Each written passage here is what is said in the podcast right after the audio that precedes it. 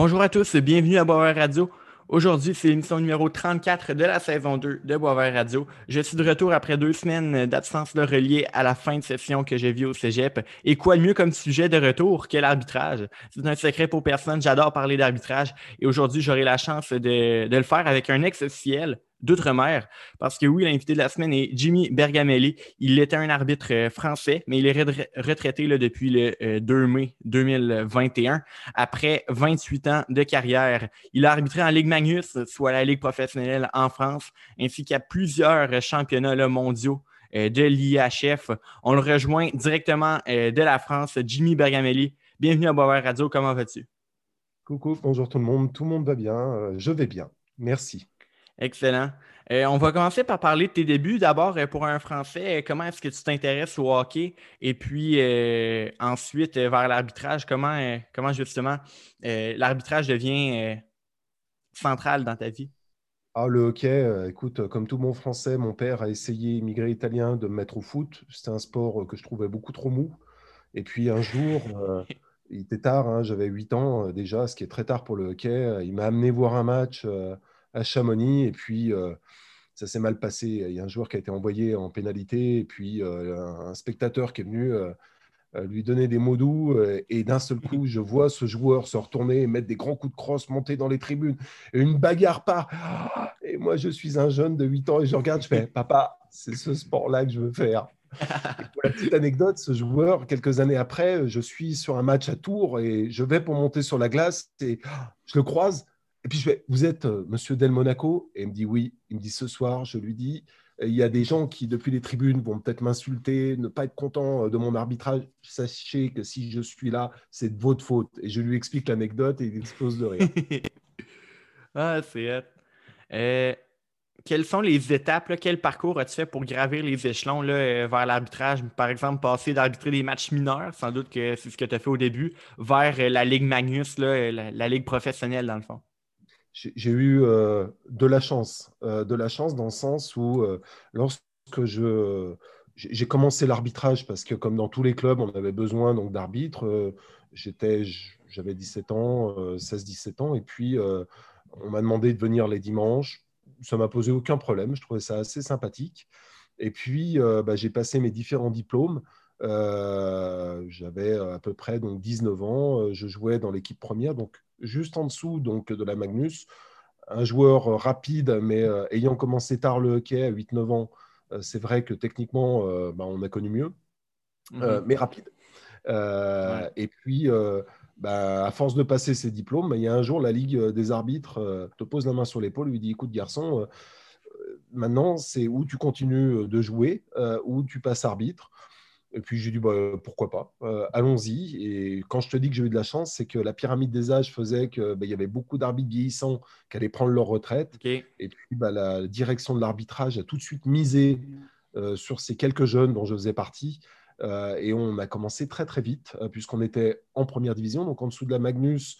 Ça, c'était au mois de septembre. Quelques mois auparavant, je jouais avec mes collègues dans ce niveau-là. au mois de décembre, on nous a confié bah, quelques matchs sur un tournoi international junior. Et puis en janvier, on était en Magnus avec mon collègue. Euh, à l'époque, on tournait à peu près une centaine de matchs par saison, donc ça aide. OK. Ah, c'est bien. Euh, justement, là, comment s'est passé ton premier match en Ligue Magnus? Est-ce que tu t'en rappelles, euh, par exemple, de bon, la routine que tu as fait avant le match? Comment, qu'est-ce qui s'est passé dans ce match-là, les calls que tu as fait? Oh, je m'en souviens pas, il y en a eu tellement depuis des matchs. Oui, je sais, euh, c'est sûr, mais son premier, on n'a pas des souvenirs là, en particulier là, qui, euh, qui te reviennent à l'esprit. le premier de première division euh, où je suis avec des collègues qui se moquent un petit peu parce que je suis le genou de l'équipe. Ouais, c'est des, toi, comme ça, des flashs qui te reviennent à l'esprit. mais sur le match, le premier match, non, je peux te dire qu'en tout cas, pendant toutes ces années, euh, quelque chose de bizarre euh, se passe quand tu euh, vas mettre ton maillot avant de rentrer sur la glace, quand tu fais tes patins. Tu as toujours ce moment de doute où tu te dis, bon, comment ça va se passer? Est-ce que mhm. tu vas tout de suite être dans le tempo ou tu vas être à côté? Tu vas, tu vas appeler des prisons avec un tout petit peu de retard? Est-ce que ça va agacer tout le monde? Tu as toujours ce petit doute jusqu'au moment où tu as mis ton maillot, tu mets ton casque, puis tu fais, bon, on verra bien, Inch'Allah. Show must go on. voilà. tu arbitre en. Ben, as été arbitre en chef pendant toute ta carrière. Pourquoi plus arbitre en chef plutôt que juge de ligne? Alors, j'ai fait juge de ligne euh, quelques années. Alors, euh, il faut savoir que dès la deuxième saison, on a senti, euh, pour un de mes collègues et moi-même, qu'on avait le caractère de aide, de chef. Mhm.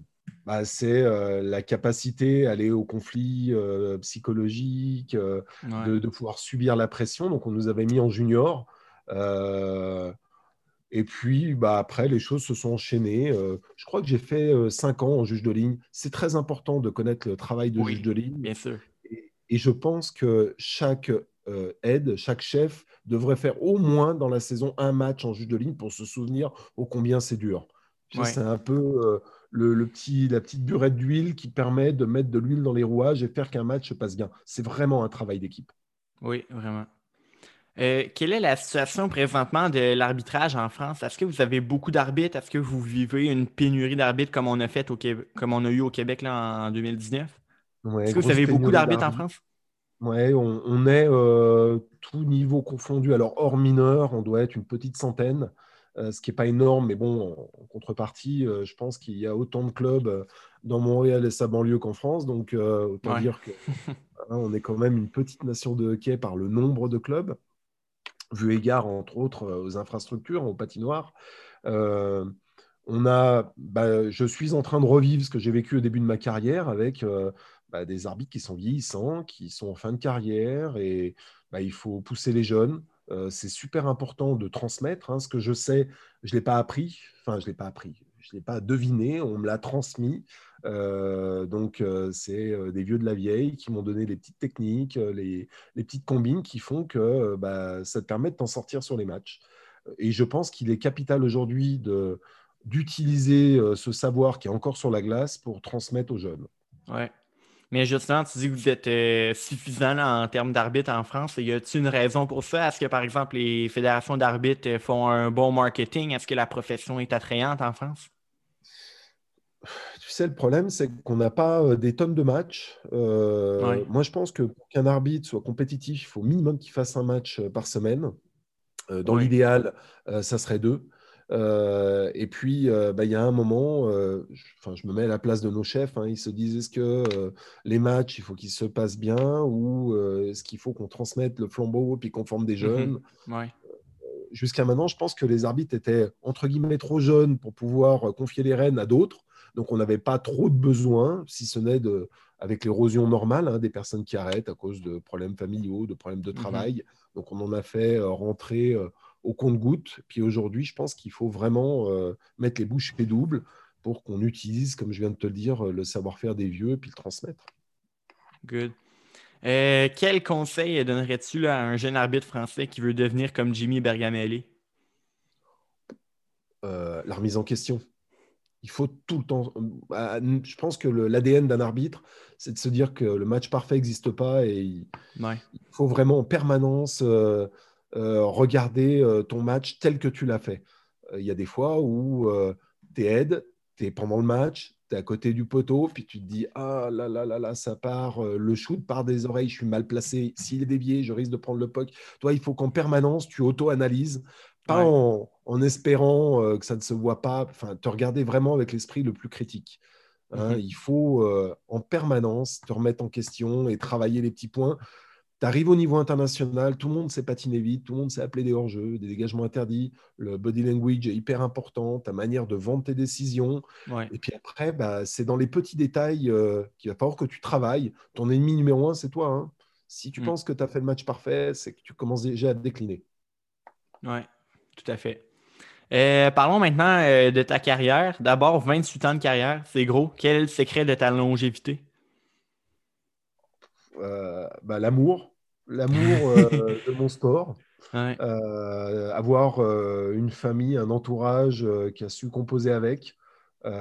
c'est toujours très compliqué quand tu es rendu pratiquement à l'aube de tes 50 ans, puis tu regardes derrière toi, puis tu te rends compte que toute l'enfance de tes enfants, bah, tu es passé à côté. Euh, mais euh, bah, ils ont composé avec. Euh, Après, bah, c'est que chaque jour soit différent dans, l'arbitrage. Enfin, tu sais, quand tu tournes à 2-3 matchs par semaine, bah, tu organises ton travail en parallèle, tu fais en sorte bah, de, prendre du fun, d'avoir deux vies en fait. Tu as deux vies en parallèle, ta vie sportive d'un côté, puis ta vie professionnelle et personnelle de l'autre côté. Euh, je rentrais euh, tard le, dans la nuit du samedi au dimanche, puis je passais un peu de temps avec mes enfants dimanche matin, et dimanche après-midi, j'allais vite faire un match, histoire de décompresser. Euh, voilà. C'est vraiment l'amour de ce sport, euh, de tout ce qu'il y a autour, qui, qui, fait que bah, c'est le sport pour lequel on a tous craqué et qu'on aime. Quoi. Ouais. Mais là, tu avais un travail en parallèle d'arbitrer de, dans la Ligue Magnus? Ouais en fait, quand tu discutes avec des vieux arbitres, tu vas te rendre compte euh, que la problématique euh, à travers le monde est toujours la même. Elle réside en deux points, c'est ta vie professionnelle et ta vie perso. Et il faut trouver l'équilibre. Et moi, il m'a fallu une petite dizaine d'années pour trouver un métier qui me permette de travailler n'importe où. Toi, de ne pas être obligé à des horaires, à, des lieux. Euh, donc, j'ai trouvé ce métier puisque je suis consultant fiscal. toi, j'ai un call center qui est dans d'autres pays, qui est à travers la France, et je peux piloter mon travail à distance. Si bien que. Coucou, bonjour. si bien que, euh, bah, tu vois, je peux être dans un aéroport et puis passer des coups de fil. Je peux euh, euh, être dans une chambre d'hôtel et avancer mes dossiers. Enfin voilà, je peux travailler à distance. Excellent. les jours de match, les jours que tu arbitres, quelle est ta routine dans le fond de préparation en vue du match? Ah, comme tous les arbitres, hein, la petite sieste d'avant-match. OK. Ah, je te, cache pas que les derniers temps, euh, j'ai essayé de partir la veille euh, parce que voyager le jour J euh, pour les longues distances, les matchs qui sont loin, c'est quand même compliqué. Après, vraiment as les patins autour du cou, tu n'avances pas, tu es, mou comme un chewing-gum tu commences à être dedans, euh, tu es dans le dernier tiers, c'est une catastrophe. Mais euh, oui, oui, c'est euh, bah, la, petite coutume avec ton téléphone qui sonne à des heures très ponctuées pour te dire là, bah, c'est le moment de ta sieste, là, c'est le moment de ton réveil, tu vas te mmh réveiller, tu vas te mettre en costume, tu vas partir avec. parce que tu as donné rendez-vous à tes collègues dans le hall de l'hôtel, et puis tu es une heure et demie avant le match. Mmh. on connaît tous, quoi. Excellent. Euh, au cours de ta carrière, si, mettons, euh, on revisite tes plus beaux souvenirs, quel est celui qui vient au top, au numéro un? Ton plus beau ah, souvenir euh, dans ta carrière? Ah, le numéro un, c'est c'est quand tu fais le CSKA de Moscou contre le champion de Suisse. OK. Coupe Spengler? pardon? C'était-tu à la Coupe Spengler? Non, c'était pas la Coupe Spengler, c'était un, tournoi d'été. Euh, et puis j'ai eu la chance parce que je suis juste à côté de la Suisse. C'est un tournoi qui est euh, assez coté en Suisse. Euh, et ce qui s'est passé, c'est que les arbitres suisses étaient en stage. Donc, on a fait appel aux arbitres français les plus proches et puis, entre autres, les internationaux. Puis, tu arrives dans une petite patinoire euh, qui, est au milieu de nulle part. Euh, j'ai mis un certain temps pour y aller. Et puis, euh, bah, tu vas faire le CSK de Moscou contre les champions suisses. tu dis, mais où est l'équipe du CSK Et puis, ils t'expliquent que ça fait une heure et demie qu'ils font un crossfit. Tu es juste avant le match. tu rentres dans la pièce, ils font tous 1m90. c'est vraiment des beaux bébés. là, tu te dis, c'est quand même des beaux athlètes. Hein. Et là, tu montes sur la glace, ça va très vite ça joue avec très peu de déchets, il euh, n'y a pas de faute.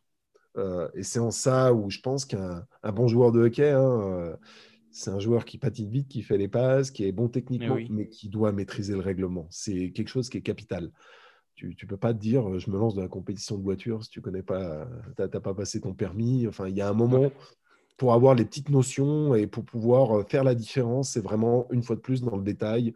Quand est-ce que tu dois poser ta creuse sur la glace pour prendre l'engagement? Euh, Est-ce que tu es le premier, tu es le deuxième? Ou est-ce que tu dois la mettre? Enfin, quand tu vraiment tu es pointu et si tu veux vraiment faire partie, à mon avis, euh, du, haut du niveau, enfin, c'est important de connaître les règles. Excellent. Euh, à l'inverse, quelle est l'expérience que tu as eue la plus difficile de ta carrière? Peut-être un match où il y a eu beaucoup de chiolage ou une, une prise de bec mémorable avec un entraîneur, je ne sais pas. mon pire match.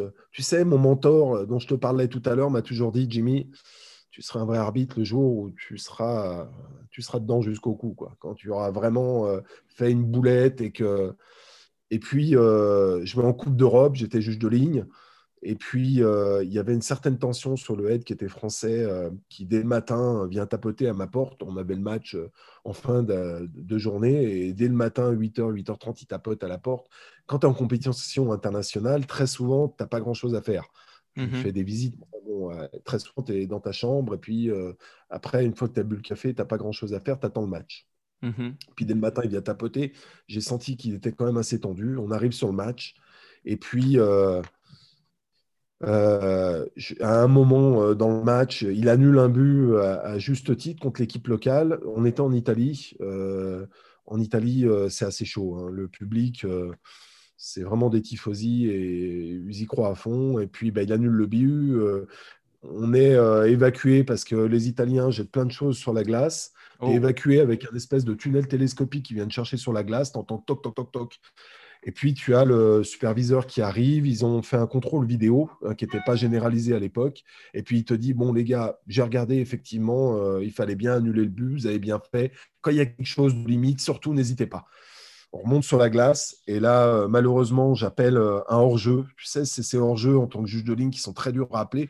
C'est quand le gars il est en contact avec la bleue, il reçoit le puck et il rentre en même temps ça se joue vraiment à pas grand-chose. Est-ce qu'il était encore en contact quand il a reçu le, puck euh, ou est-ce qu'il ne l'était plus avec la bleue Quoi qu'il en soit, je siffle. Il y a tellement de bruit que personne n'entend. Le gars marque. Et puis bah, moi, je suis toujours en train de, faire mon geste de hors-jeu. Je ne bouge pas. Euh, il y a l'équipe euh, donc, qui venait de marquer, qui monte sur la glace et qui m'entoure, qui était furieux parce que eux, ils ont vu que j'avais sifflé. Le gars n'a pas entendu et il a continué, il a marqué. Et mon collègue, euh, Ed, qui va directement donc, à la table de marque. Et qui commence à annoncer jusqu'à ce que mon deuxième collègue, juge de ligne, lui pose la main sur l'épaule, lui fait eh, Attention, il a sifflé hors jeu. Et là, l'autre, euh, bah, les yeux qui commencent à devenir ronds comme des soucoupes. Et euh, j'arrive, je confirme, allez hop, le tunnel, toc toc toc, le superviseur qui arrive et qui fait Bon, j'ai regardé la vidéo, il n'y avait pas hors jeu. Et là, tu te sens mal. Et là, tu penses à ton mentor qui t'a dit tu seras un vrai arbitre le jour où tu y seras jusqu'au cou.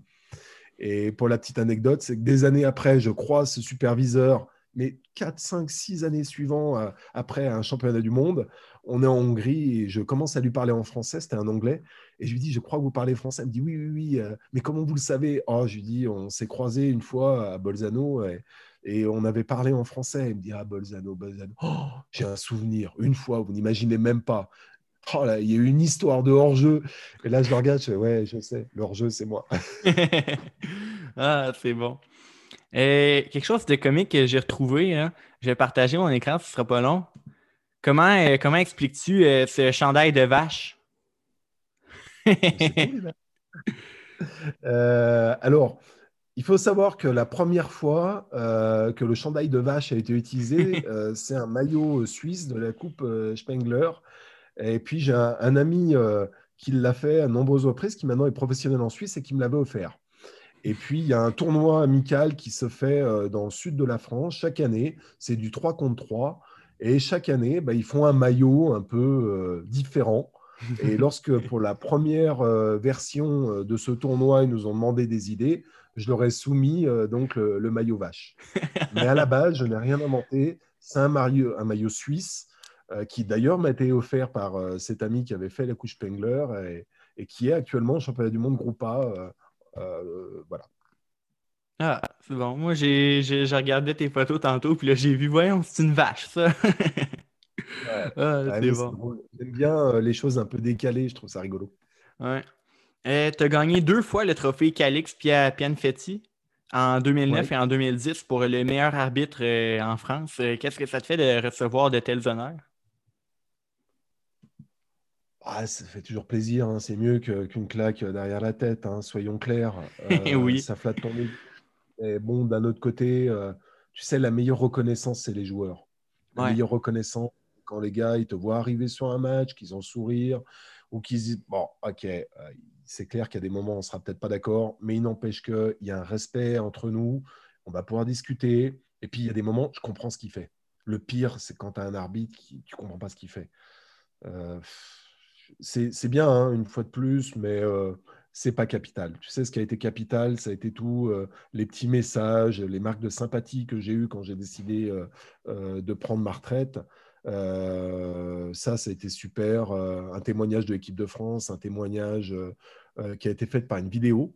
qui a été envoyée par tous mes amis proches, mes collègues arbitres, et dont il y avait un Québécois à l'intérieur qui a toute ma sympathie et mon admiration, qui s'appelle Sylvain Lausier, qui est un habitué bah, de, votre ligue junior majeure et qui a fait quelques championnats du monde avec qui, j'entretiens de très bonnes relations. Ah, c'est le fun. Euh, tu as arbitré ton dernier match le 2 mai dernier, un match amical entre la France et l'Italie. Comment s'est passé ce match pour toi? Est-ce qu'on a eu euh, des cérémonies là, en ton honneur? Oui, bah, c'était super sympa. Alors, ce qui est bien, c'est que ça s'est fait à Megève, là où j'avais commencé. Mhm. Euh, cette histoire euh, d'arbitrage avec euh, les mineurs, avec le coach qui croise et qui te dit Tiens, toi, tu vas faire ton, ton stage samedi ou dimanche. Tu fais Ouais, d'accord, tu sais pas pourquoi, tu y vas. ça, c'était le début de l'aventure. Après, bah, tu as, quand même une certaine tension, tension arbitrer certaines équipes internationales. Déjà, c'est exigeant d'arbitrer un match international tu n'as pas trop le droit à l'erreur, même si c'est un match amical. Tu as des équipes qui sont un peu plus chaudes que d'autres à arbitrer, euh, plus compliqué. C'était le dernier. Euh, écoute, euh, j'ai réfléchi très longuement à prendre ma retraite, tu sais, donc c'était l'aboutissement. Voilà, j'ai commencé à digérer ma retraite il y a plus d'un an parce que je sentais que bah, il était temps de pas faire la saison de trop. OK. Mais justement, parlant de ça, quelle raison t'ont poussé à prendre ta retraite? Ah, tu sais, euh, c'est quand tu, commences à te rendre compte que tu es moins explosif, tu es moins présent, tu perds en lucidité, tu as de moins en moins l'envie et le temps euh, de, te préparer euh, physiquement pendant les saisons. et puis mmh. bah, les années tournent. Hein, voilà, tu sais, j'étais rendu à arbitrer des jeunes qui sont nés l'année où je suis passé international. Il était temps il était temps, et puis euh, bah, tu commences à avoir mal au genou, tu commences à avoir. Euh, euh, tu, ton corps te parle, il faut savoir l'écouter. Ouais, c'est bon. tu as arbitré au Canada au cours de ta carrière. Tu as arbitré, entre autres, des matchs Junior 3, ainsi que des matchs au tournoi international de hockey de Québec. je sais que tu en as parlé un peu là, avant d'entrer en ondes, mais raconte un peu là, ton expérience dans ces matchs au Québec.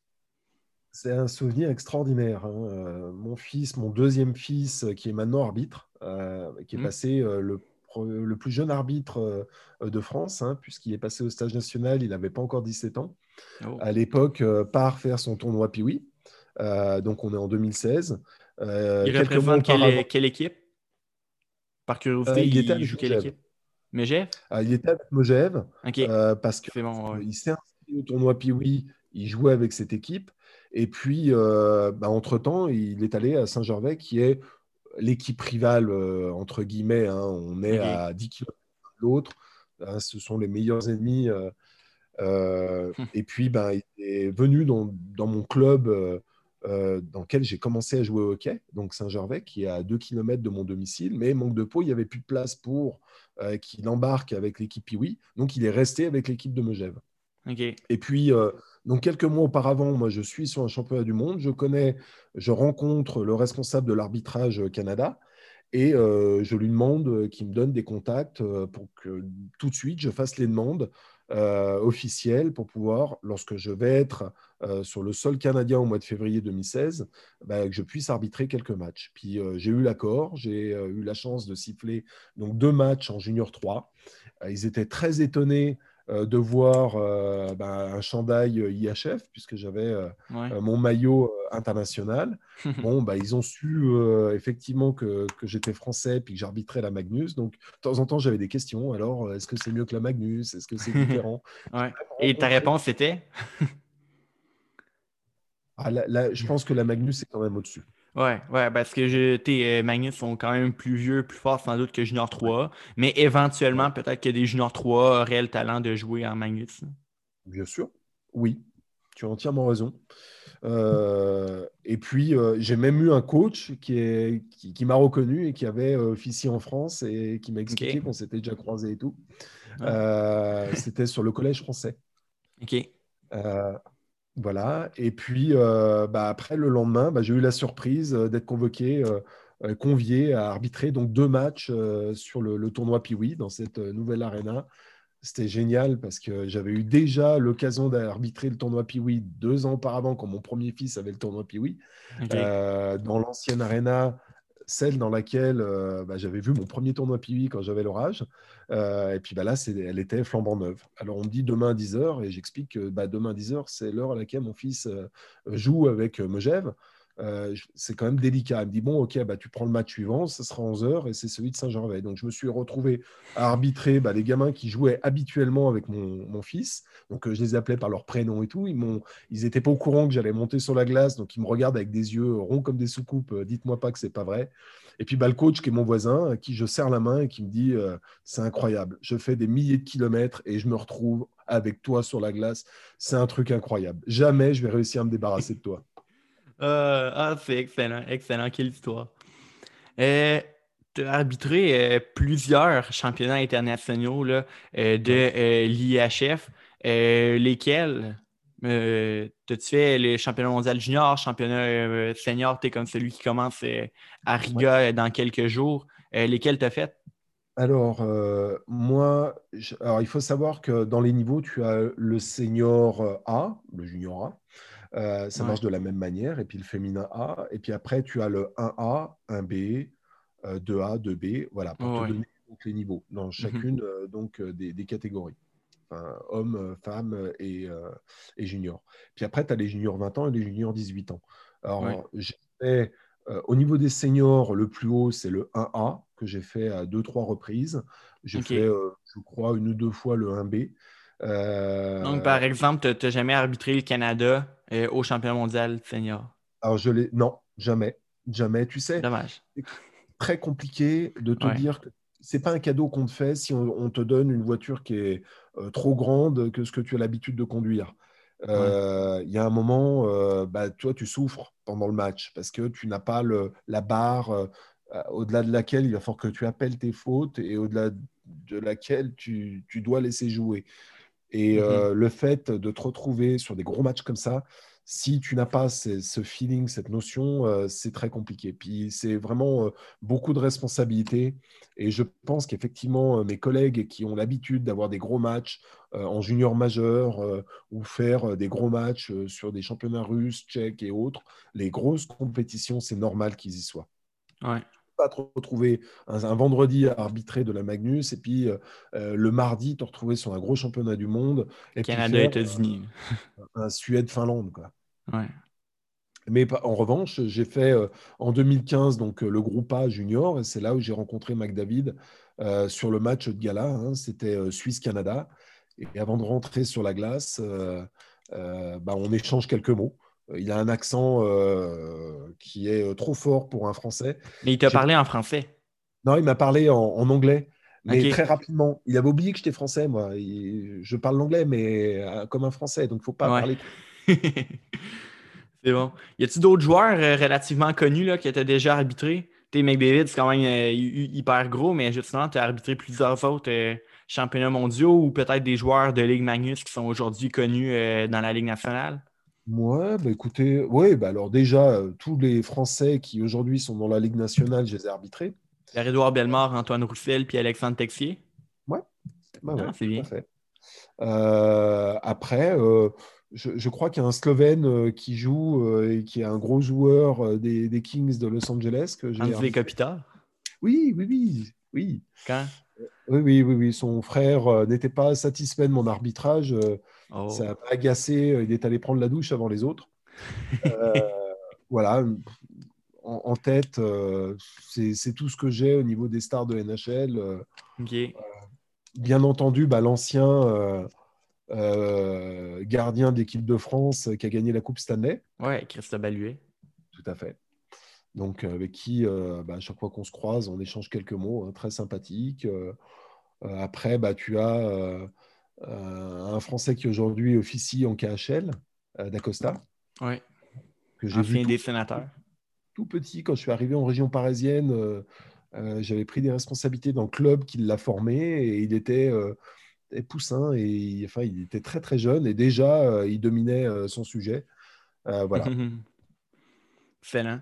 Puis euh, juste pour revenir euh, sur Kopitar, tu l'as arbitré dans les matchs euh, de la division 1A, genre quand la Slovénie, quand la Slovénie était comme pas dans les 16 meilleurs, mais genre dans le groupe en dessous. Là.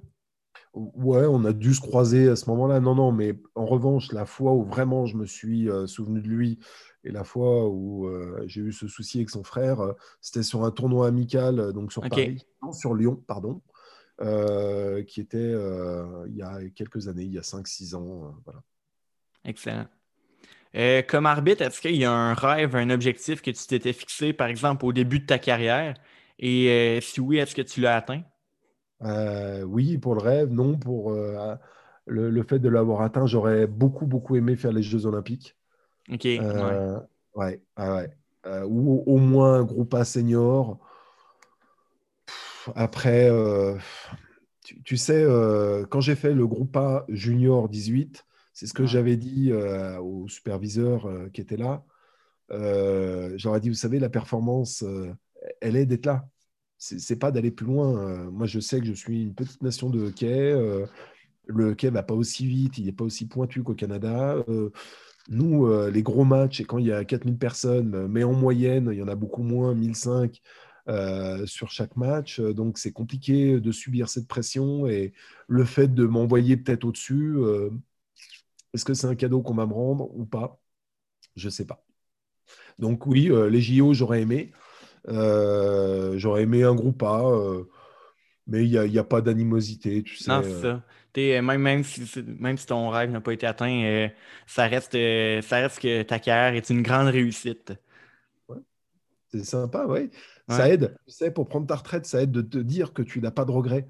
Tout ce que tu pouvais faire, tu as donné le meilleur de toi-même et puis tu penses l'avoir fait. Donc, Good.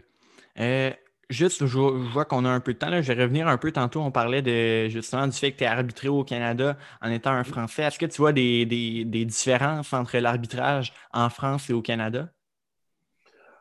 Ah, ben, je m'étais quand même euh, penché sur votre règlement euh, en interne. vous êtes beaucoup plus tolérant sur le jeu physique.